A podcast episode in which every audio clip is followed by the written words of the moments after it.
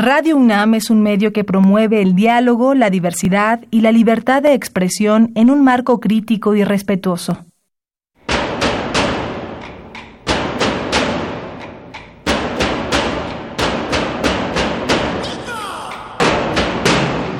Discrepancias. Atacan a la universidad porque discrepamos. Viva la discrepancia, porque es el espíritu de la universidad.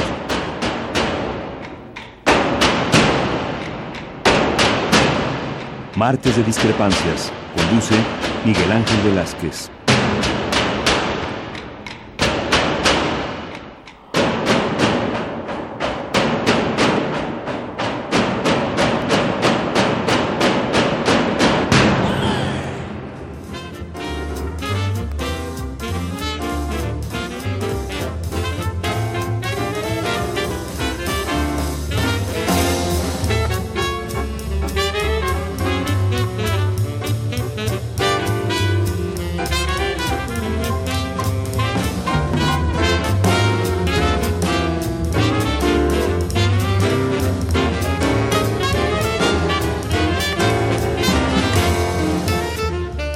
¿Qué tal? Muy buenas noches. Gracias por estar con nosotros una vez más, una vez más, aquí en Radio UNAM, en nuestra, en nuestra cita de los martes, a estas horas, pasadito de las 8 de la noche, cuando, cuando ya sucedieron muchas cosas en el día, cuando ya hay una especie de certeza de lo que va a ocurrir en el resto en el resto de la fecha en la que vivimos, aunque aunque las cosas también están cambiando continuamente, constantemente. Y es que, mire usted, el fenómeno de la violencia nos está haciendo una y otra vez cambiar las maneras de ver a nuestro país, a nuestro México, pero también a nuestras formas de vida. Hoy hay, tenemos que decirlo sí, porque no se puede ocultar, hay un malestar grande en toda la población, de todos lados, de todas formas, por los índices de violencia. Resulta que marzo es uno de los, eh, si no es que el, el, el mes más sangriento en la historia del país desde que se hacen los recuentos de muertos eh, mes por mes o día por día. La explicación, la explicación de la violencia pueden ser muchas, ya las hemos platicado aquí y hemos dicho muchas veces qué es lo que está sucediendo y por qué. También hemos platicado, hemos dicho que qué cosa es lo que sucede cuando los programas sociales, cuando la gente que vive en las colonias, en los barrios, para la gente común y corriente que no tiene empleo, que no tiene posibilidad de acceder a los servicios de salud, que tampoco tiene explicación para lo que viene y lo que se le propone. Entonces, entonces ya no tiene nada que perder.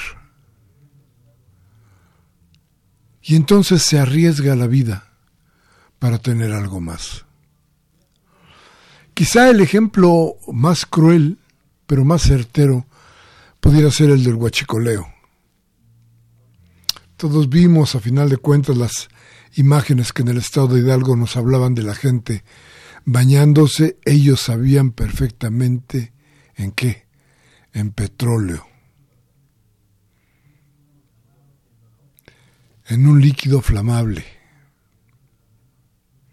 en algo que ellos sabían que no era lo mejor y sin embargo corrían, se bañaban en ese líquido, llenaban cubetas, llenaban bidones y salían desesperados a tratar de guardarlo para después venderlo.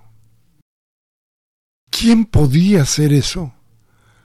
Pues la gente que no tiene prácticamente recursos. La gente que ha sido abandonada desde hace muchísimos años por todos los gobiernos y que hoy, hoy tiene otro papel en esta sociedad. Hoy se le está tratando de dar una opción para que no vuelva a correr a la muerte, para que no quiera abrazar a la muerte por tratar de salir un día o dos días de su inmensa pobreza. Hacer un, un, un basamento que impida que la gente se siga empobreciendo. Eso es la obligación de este gobierno. Lo que pasaba es que, y lo que podría haber pasado de no haber ganado Andrés Manuel López Obrador la presidencia, es que ese hoyo, por donde se iban colando una y otra vez más y más familias, ese hoyo, ese hoyo se iba a ser más grande cada vez. ¿Y qué pasaba?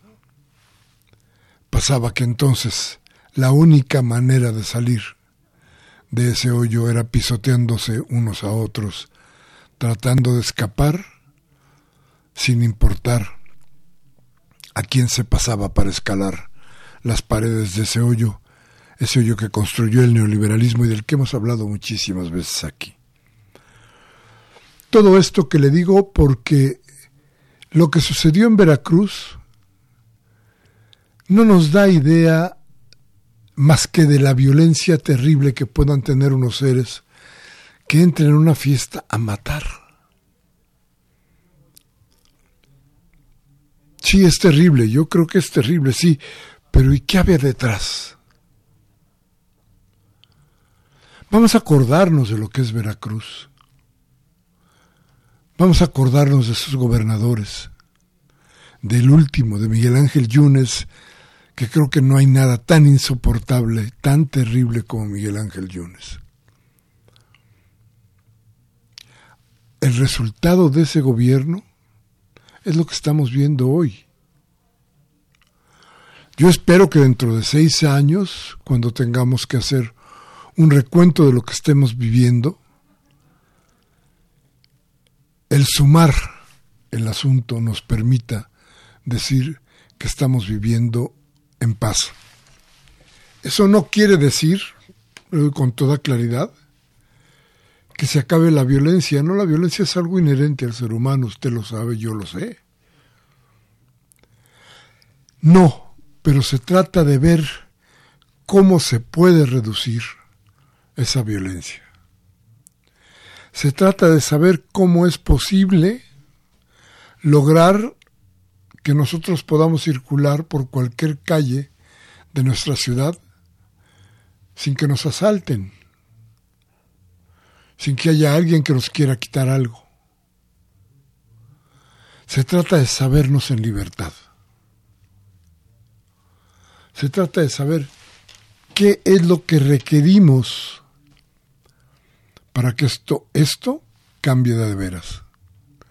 El asunto hoy el asunto a debate es si la Guardia Nacional servirá para esto o no. Déjame decirle que no tengo yo, no tendría toda la información precisa para detallar a usted cuál es el programa contra la violencia que formularía este gobierno. Sin embargo, creo que los datos que tenemos hasta hoy que se nos han dado nos permiten perfilar una idea una idea clara de qué está sucediendo y cómo se está haciendo. Y déjeme que se lo diga.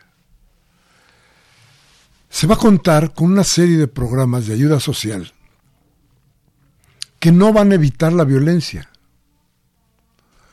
que lo que van a evitar es que haya jóvenes o gente en general que se una a las bandas de narcotráfico, de huachicol o de lo que sea, a cualquier ilícito, que se unan por hambre, que se unan por necesidad. Ese es, una, es un primer plano. La idea es meter a los jóvenes a la escuela, darle empleo a los papás, crear instancias que permitan que esos jóvenes tengan, y esa, esa gente, todos, la población en general, tengan la posibilidad de estar ocupados en algo y no sean carne del, del, narco, que no sean carne de la violencia. De eso se tratan las ayudas sociales. Se trata de que los niños tengan asegurado su alimento. Se trata de que los adultos mayores tengan la posibilidad de seguir existiendo con dignidad. Se trata de que los jóvenes estén viendo hacia el futuro y tengan el dinero suficiente para no abandonar la escuela. Ponerle piso a esta idea, eso es el principio. Si ya no tengo necesidad de arriesgar mi vida, ¿para qué la voy a arriesgar? ¿Para qué voy a ir al tubo del huachicol si tengo resuelto el mañana? Si no necesito vender para nada un litro de huachicol para comer. ¿Por qué voy a ir a asaltar a alguien que a lo mejor viene armado y me contesta si tengo las medicinas que requiere mi familia? Esas son las cosas que tienen que estar abajo. Y luego vamos, viene la Guardia Nacional. Y hemos estado, usted lo sabe, lo he escuchado aquí, mucho tiempo en contra de lo que sucede con la Guardia Nacional. Pero déjeme ir a un corte y regresar y platicar con usted de esta parte importantísima de nuestra vida. Nuestros los teléfonos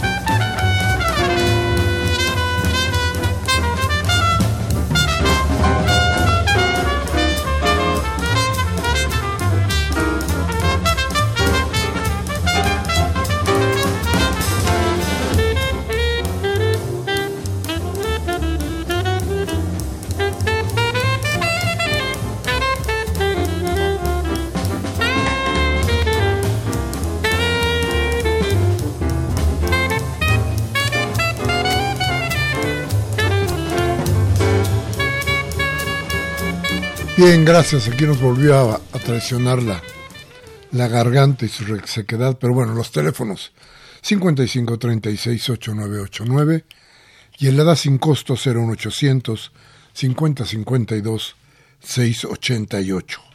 Bueno, hablábamos entonces clarísimamente de qué pasaba o qué va a pasar con la Guardia Nacional retomemos un poco. Por un lado, esta base amplia, que se llama programas de asistencia social, que tienen, que tienen como fundamento cumplir con la ley. La ley dice claramente que tenemos derecho a la salud, que tenemos derecho a la educación, que tenemos derecho a la, a la alimentación. Todo eso lo dice la Constitución. Eso es lo que está hoy garantizando el gobierno de López Obrador. Esto sirve para que la necesidad no sea el gatillo que dispare a otro delincuente. No, es precisamente para que uno lo piense dos veces. Me arriesgo para tener más aunque no lo necesite, arriesgo mi vida, dejo mi familia, mi viuda, mis huérfanos. ¿Será posible? ¿Por ir por el huachicol? ¿O porque por ir a atacar alguna fiesta? ¿Por matar niños? Vamos, yo creo que si no hay la necesidad, ¿como para qué? Pero eso es un primer plano. Y le decía yo a usted, ¿y qué pasa con la Guardia Nacional? La Guardia Nacional, por más que querramos, va a ser un órgano represor. La prevención estará en los programas sociales. Ahí tendremos certeza de que la gente no está en la total pobreza. Tendremos la certeza de que se va caminando, si no a un futuro mucho mejor, sino, sino bien a la posibilidad de tener claridad en cuanto a lo que le va a pasar mañana. Sí puede haber futuro. El cambio es fundamental. Cuando uno tiene resuelto el problema principal, que es el trabajo, la salud, la educación,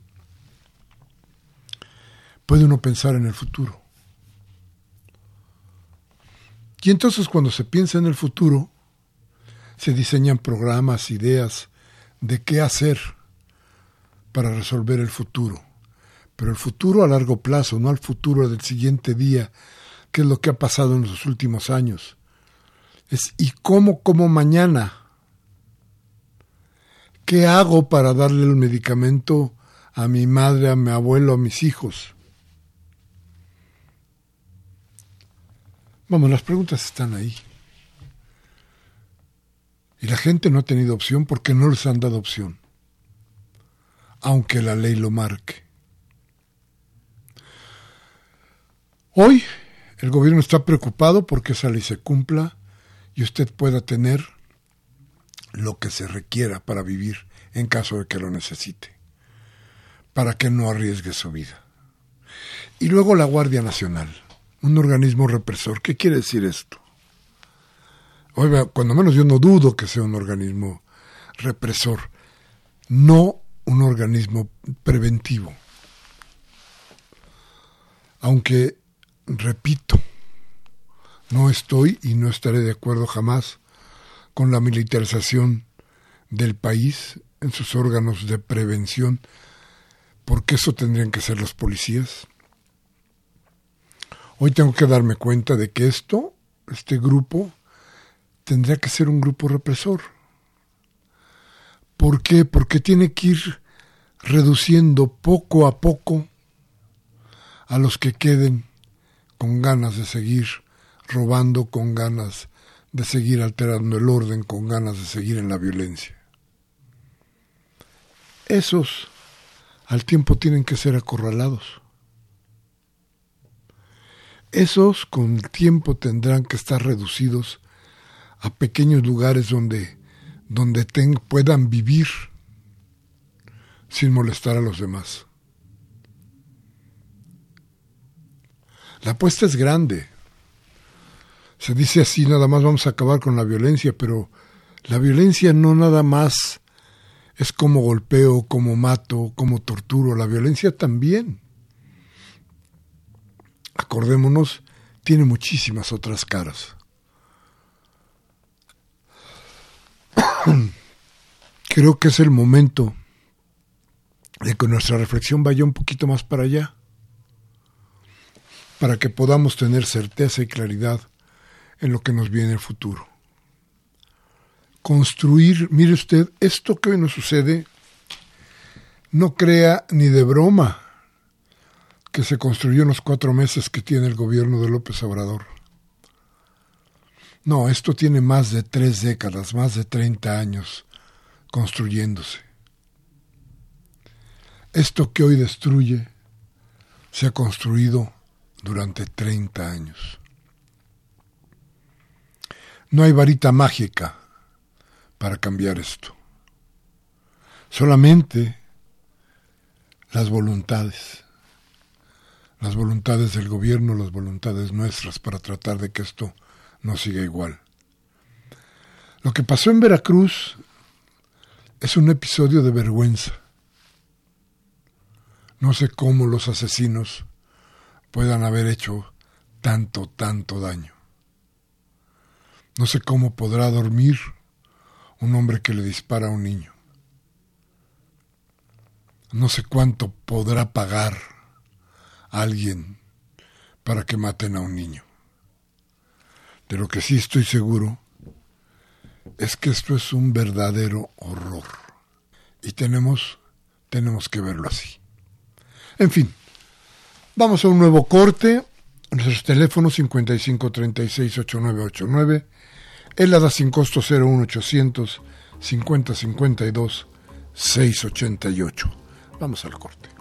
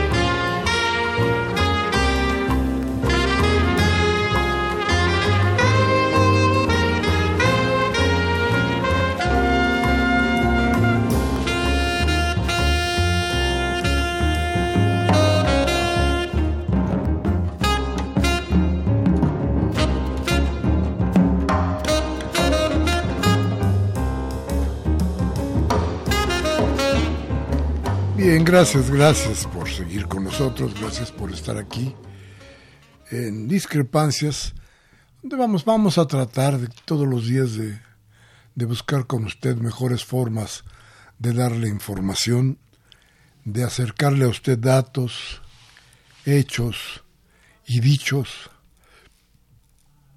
que nos permitan ir vislumbrando precisamente esto, que de lo que hablábamos de la construcción de un futuro. Y mire usted que va a ser tarea difícil. Ya, ya lo de la violencia creo que nos queda claro, es terrible. Pero ayer, por ejemplo, fíjese usted qué grave. Podremos decir, ahora que hablábamos de que hay que darle a la gente para que la gente no tenga necesidad de cometer ilícitos para, para complementar lo que le hace falta en la vida para llenar esos huecos que le ha traído los malos gobiernos. A ver, la salud, hablábamos de salud. Lo que ayer nos revelaron acerca del ISTE es terrible. A ver, fíjese nada más. Dice el director de la administración de administración del ISTE, un señor que se llama Pedro Centeno, que el ISTE mismo se encuentra al borde de la quiebra técnica y que hay un sobrecosto en la compra de medicamentos que cada día es más grave. Esto fue en la Cámara de Senadores. Y déjeme decirle algo. Ahí este señor, Pedro Centeno, nos dijo que la discrecionalidad con la que se compraban los medicamentos fue tan, tan terrible que en el hospital 20 de noviembre un antibiótico, un antibiótico fungicida que se compra por 2.640 pesos, en el área central del gobierno lo compraban en 208. Fíjese usted lo que estamos hablando. ¿eh? 2.640 lo compraban en el hospital 20 de noviembre. En el área central costaba 208. La diferencia es de 1.168% entre un precio y el otro. Esto, de alguna manera, yo lo había anunciado Andrés Manuel López Obrador hace más o menos un mes, cuando decía que había presiones y resistencia en la compra de medicamentos y dijo que se pondría y se comprarían los medicamentos a precio justo y eso para que alcanzara para los derechohabientes en general. ¿Por qué? Si usted es derechohabiente de lista sabrá perfectamente que de pronto han llegado a surtir sus recetas y simple y sencillamente no existe el medicamento. no lo tienen, se ha agotado y se tiene que esperar el paciente a veces a veces tiempos verdaderamente criminales. Entonces hoy nos dicen, bueno, pues fíjense que la cosa no es como todos creíamos. Resulta que el ISTE está prácticamente en quiebra y hay que meterle, alguien nos dijo por ahí, más o menos 20 mil millones de pesos para que la cosa más o menos jale. Este, yo creo, yo creo que como esto, como estas cosas que estamos viendo ahora, y que no son nada fáciles de resolver, vamos a tener que ver muchas otras más. Esto que le heredaron o que nos heredaron los gobiernos pasados tiene en verdad un hoyo negro inmenso donde cada día, cada día donde se echa luz se encuentra un acto de, de, de corrupción. Vamos a seguir hablando de esto. Déjeme ir a un corte, le doy mis teléfonos 55 36 8989, helada sin costo 01800 50 52 688. Vamos al corte.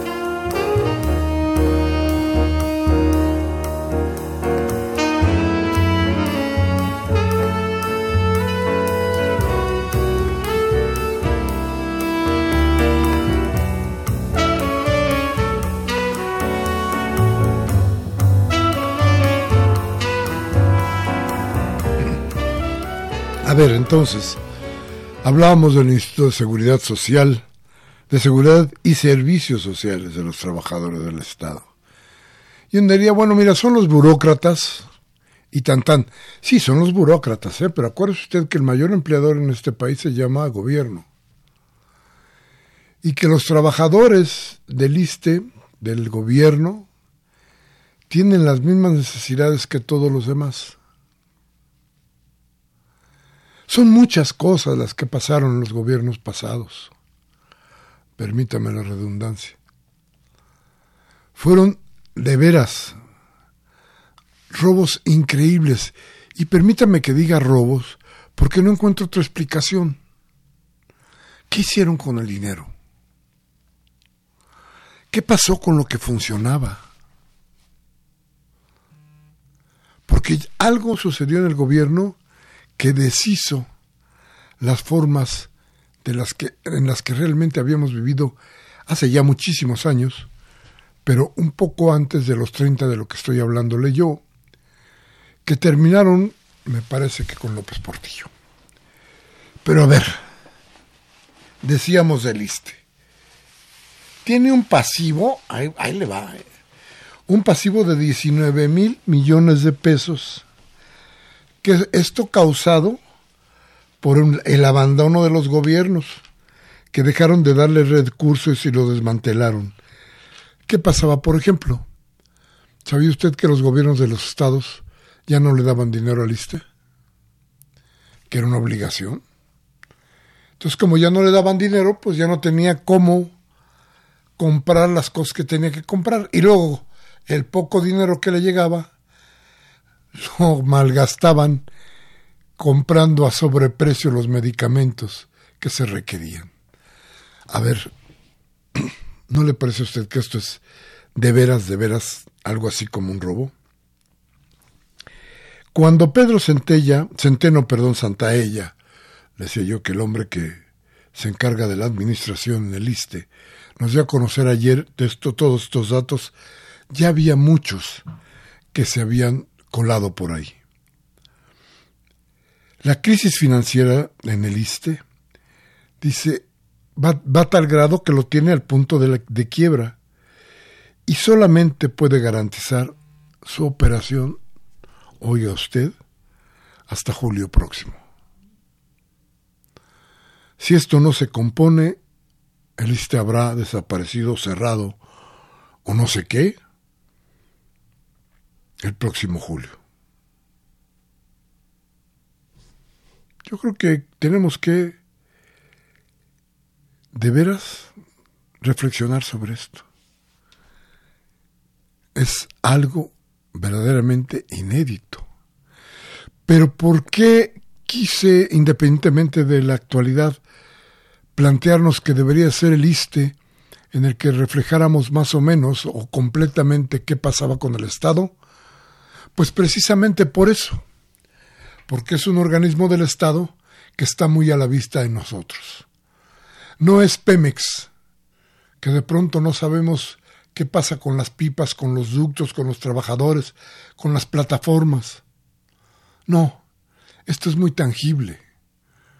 Es la gente que todos los días está tirada en las camillas de los hospitales, en el suelo, muchas veces gente que no encuentra una cita médica en meses, porque no hay los médicos suficientes, porque no hay presupuesto, porque alguien se ha encargado de robarse todo lo que tenía estas instituciones que alguna vez fueron incluso orgullo de nuestro país. Mire, Centeno dice que dijo que los gobiernos neoliberales de las últimas administraciones de lo que me he estado platicando, llevaron al, instituto a una quiebra financiera. Lo que queda en evidencia es revisar, esto es lo que queda después de revisar los pasivos de los últimos años. Del 2012 al 2017 mantuvo un promedio de 6 mil millones de pesos y para 2018 ascendió a 19 mil millones de pesos el pasivo, es decir, las deudas. Dejó de pagar el ISTE, dejó de darle recursos al instituto, el gobierno. Y, decía el, el hombre de los dineros del ISTE ayer, dice que el gobierno dejó de pagar los recursos y dice, no quiero pensar mal si esto haya sido por el año electoral de 6 mil millones a 19 mil millones en un año. El, el 17 el adeudo era de 8 mil 294 y saltó a 18 mil 917. Yo no diría que fue para las campañas, fue para el año de Hidalgo. ¿Usted se acuerda del año de Hidalgo? Pues para eso, ¿no? También dijo el funcionario que gran parte del pasivo se generó sin haber tenido insuficiencia presupuestal. Es decir, había recursos. Pero, ¿qué pasó? ¿Quién sabe? Dice Centeno, lo cual significaría que las autoridades encargadas del instituto en administraciones pasadas cometieron daño patrimonial en contra del instituto. Y dice que en su momento se darán a conocer los nombres de los responsables y se procederá conforme a la ley. A ver, totalmente de acuerdo con el funcionario. Nada más déjeme decirle algo, ¿eh? Ya estamos cansados de oír que si esto, que si aquello se robaron aquí, se robaron allá, se robaron en todas partes, en cualquier lugar. Yo creo que si tuviéramos que degollar a todos los que han robado, o como decía el, Bronco, ¿se acuerda usted el de Nuevo León? Que ve que cortarles la mano. Hijo, la cola estaría que para qué le platico. Seríamos un país casi, casi de mancos. Pero el asunto es que cuando se promete justicia, como lo ha prometido López Obrador, tiene que hacerse justicia. Y por ejemplo, en este caso, yo creo que no se vale lo que está pasando. Yo creo que ya es hora de decir, bueno, al responsable solamente la justicia. No, no se trata de perseguir inocentes. No se trata de echarle la culpa a quien no la tiene. No se trata de destruir, esto es muy importante. No se trata de destruir a la gente que ha cometido estos ilícitos. Se trata de construir una nueva confianza entre la gente. Si se rompe con la impunidad, se podrá volver a tener confianza. Y si volvemos a tener confianza, vamos a poder avanzar. Tenemos que escogerlo, pero también tenemos que ver resultados. Ya basta de denuncias, ya basta de decirnos que, que robaron aquí, que robaron allá. Hoy necesitamos concretamente resultados. ¿Quién se llevó lo de todos? ¿Quién ha hecho todo lo que hoy nos cuenta el nuevo gobierno? Creo que es hora de decir basta. Creo que es hora de empezar a ver que en las cárceles dejen de estar los que se robaron una torta y empiecen a llenarlas los que se han robado todo de este país. Vamos a reflexionarlo. Pero por lo pronto vamos a un corte rapidísimo y vamos a regresar. Nuestros teléfonos 5536 8989 y el ADA sin costo 01800 5052 688. Vamos al corte.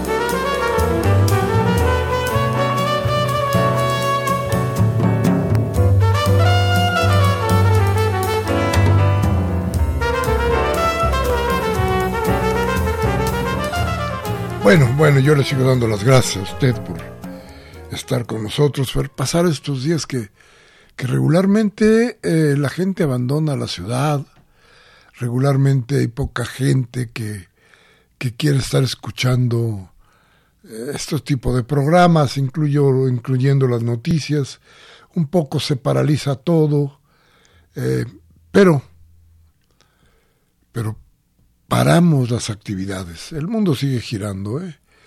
Y las cosas siguen sucediendo, querrámoslo o no. Y hay veces que son verdaderamente terribles. Ayer escuchaba yo, vamos a cambiar un poquito de tema, y no, si cambiemos el tema, pero el tema parece que es el mismo, a final de cuentas. Mire, ayer me platicaban, hoy incluso existe una información en la jornada que está muy clara al respecto de cómo el dinero que usted ahorra en las Afores y yo ahorro en las Afores se va para financiar a la iniciativa privada. Me parece que el dato es eh, uno de cada tres pesos. Y fíjese usted si no es doloroso eso. Esta iniciativa privada mexicana que demanda, que pone trampas, que presiona, esta iniciativa privada que tiene un cuarto junto al presidente de la República. Esta iniciativa privada que se le enfrenta. Esta iniciativa privada que condiciona, que chantajea. Esta iniciativa privada que tantas cosas hace porque tiene la fuerza del dinero, resulta pues que no es tanta la fuerza de ellos, es la fuerza de nosotros que ellos utilizan para presionar al gobierno y que utilizan para chantajearlo. Uno de cada tres pesos para financiar las cosas del gobierno, para financiar, perdón, las cosas de la iniciativa privada. A mí me parece una vergüenza. A mí me parece terrible. A mí me parece que esto no debería suceder. Pues que no la iniciativa privada es tan poderosa. No nos lo han dicho los grandes caciques del dinero como Claudio X González y todos estos señores. No, yo, yo creo que, insisto, ya es hora de empezar a hacer algo. Yo creo que ya no se vale que dentro de un año nos digan que se lo condonaron miles y miles y miles de millones de pesos a las industrias, a, los, a, la, gente de la iniciativa privada en general. Fíjese si no es curioso. De pronto nos hablan de que hay evasión de impuestos. Y dígame usted, ¿quién puede evadir impuestos? Pues la gente de la iniciativa privada, ¿no? ¿O quién más? Creo que tenemos que darnos cuenta de todo esto para, para también dimensionar el trabajo de López Obrador. A mí no me gustan, no me gustan mucho las, eh, las, las, misas de, de las 7 de la mañana no me gusta mucho oírlo hablar tanto de las cuestiones religiosas, no se trata de homilías, y la historia de este país nos ha dicho una y otra vez que el gobierno, cuando se mezcla con la iglesia, es terrible. Hemos condenado a la política una y otra y otra y otra y otra vez de todas las formas. Y ya no nos acordamos de lo que ha pasado con la iglesia cuando la iglesia se inmiscuye con el gobierno. No me gustan esas cosas de López Obrador, aunque la gente haya mucha gente que diga qué bueno que está todos los días enfrentado a la realidad. Sí, me parece que también tiene algo de verdad. Sin embargo, creo que el presidente de la República pierde un tiempo muy valioso cuando hay tantos y tantos problemas que resolver. Y creo que es el momento de empezarlos a resolver. El asunto, fundamentalmente, parte de algo. Hay que tener los planes y los proyectos necesarios para poder empezar a hacer las cosas. López Obrador, para regresar un poquito sobre el tiempo, nos dijo ya ayer que tardará seis meses en lograrse más o menos aquietar el país en el momento en que estén echados a andar los programas sociales y esté funcionando la Guardia Nacional.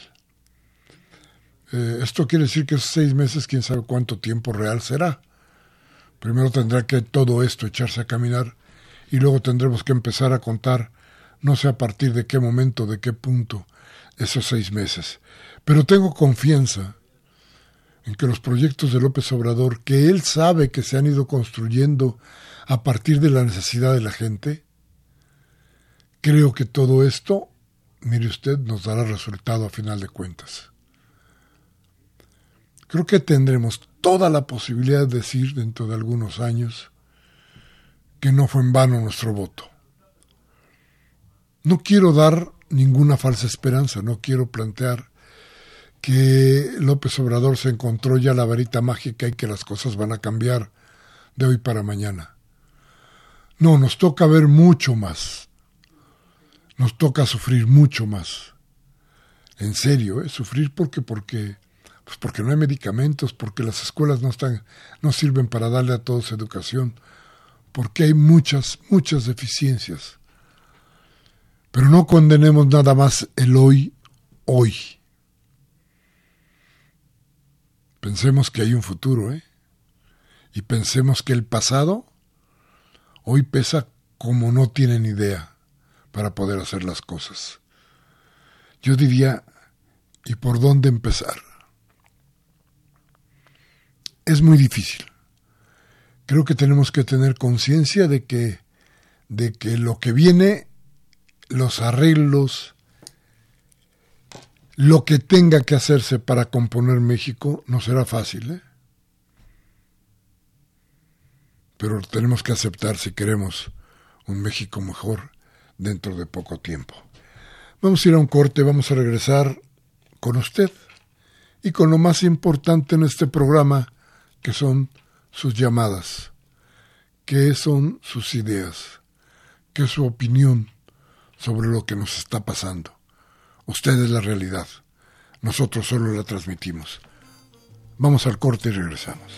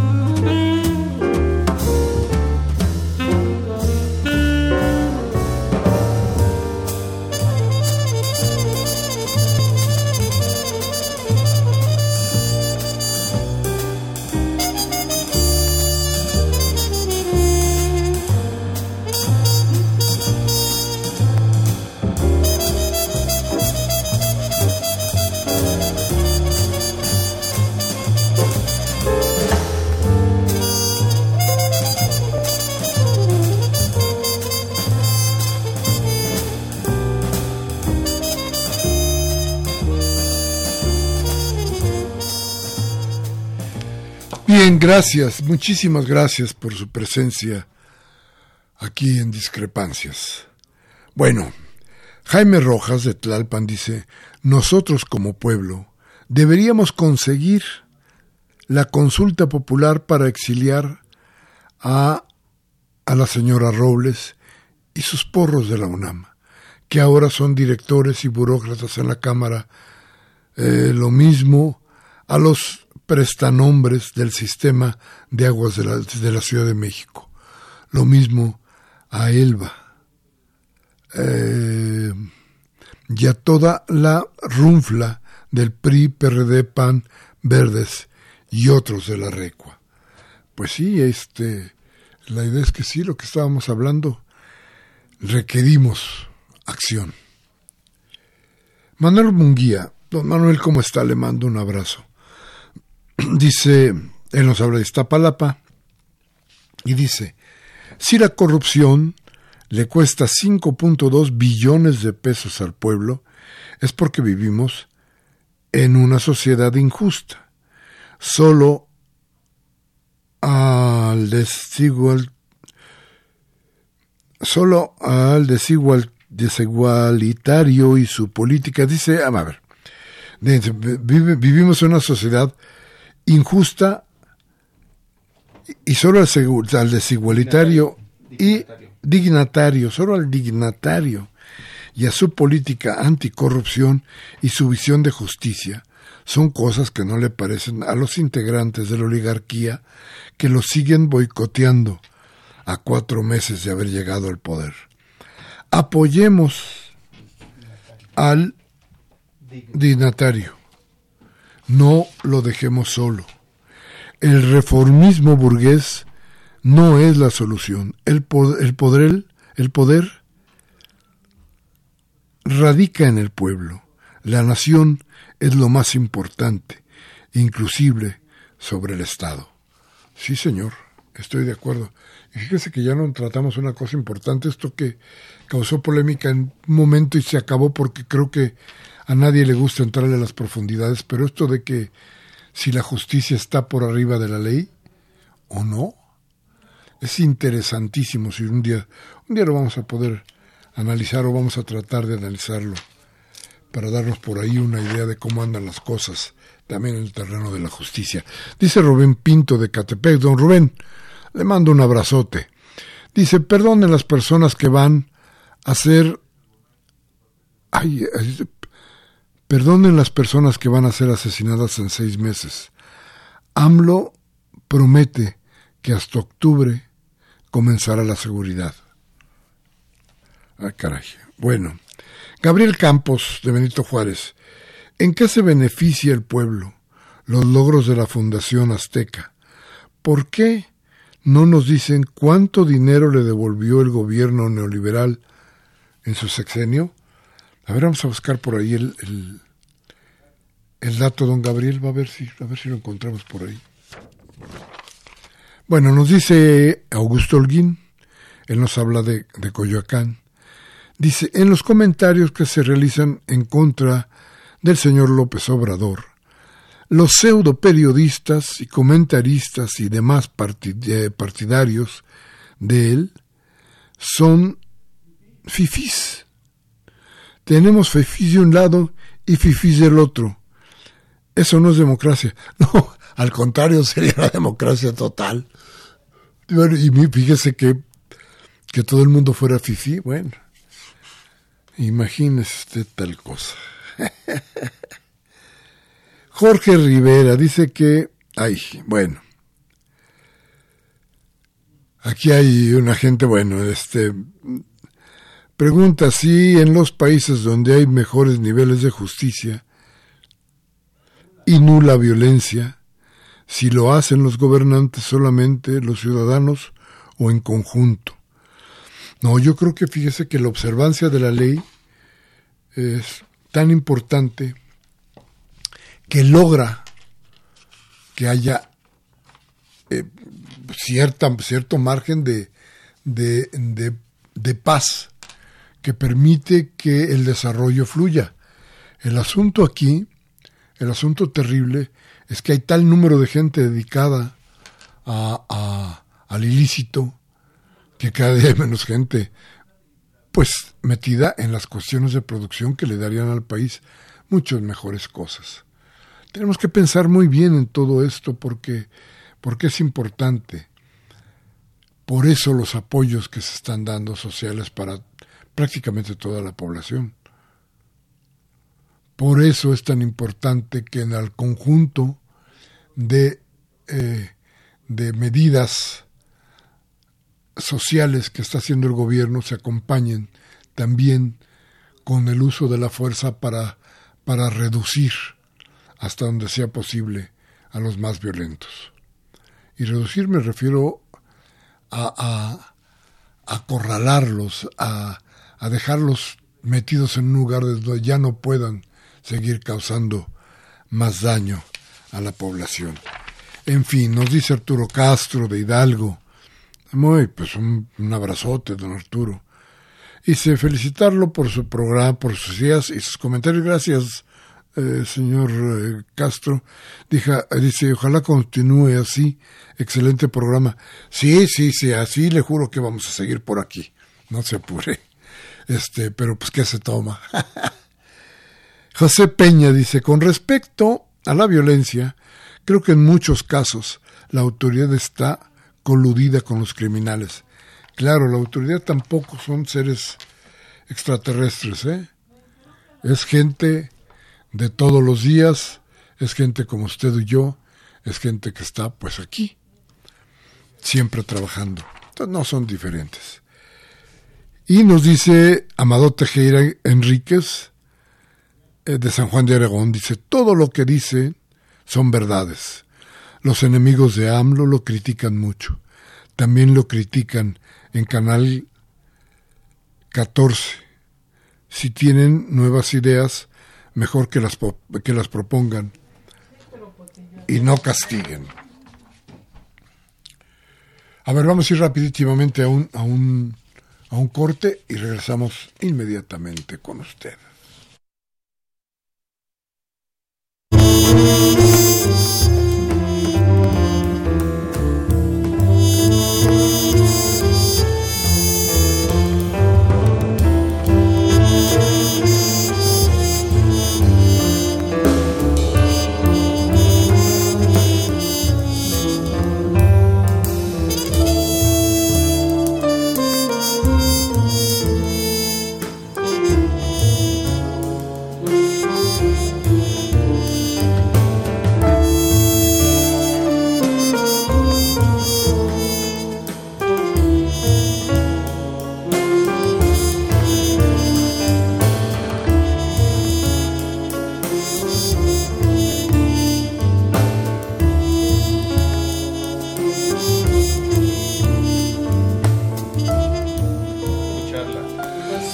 Gracias, gracias por seguir con nosotros. Qué bueno que está. Fíjense que habíamos invitado a la maestra Berta Luján a hablar de las cosas que hemos platicado durante todo el programa, pero yo tuve un error que tengo que confesar y le dije que el programa empezaba a las nueve de la noche. Fue un, error eh, seguramente de dedo en la comunicación que tuvimos y tengo la culpa, pero te saludo, te saludo con mucho gusto.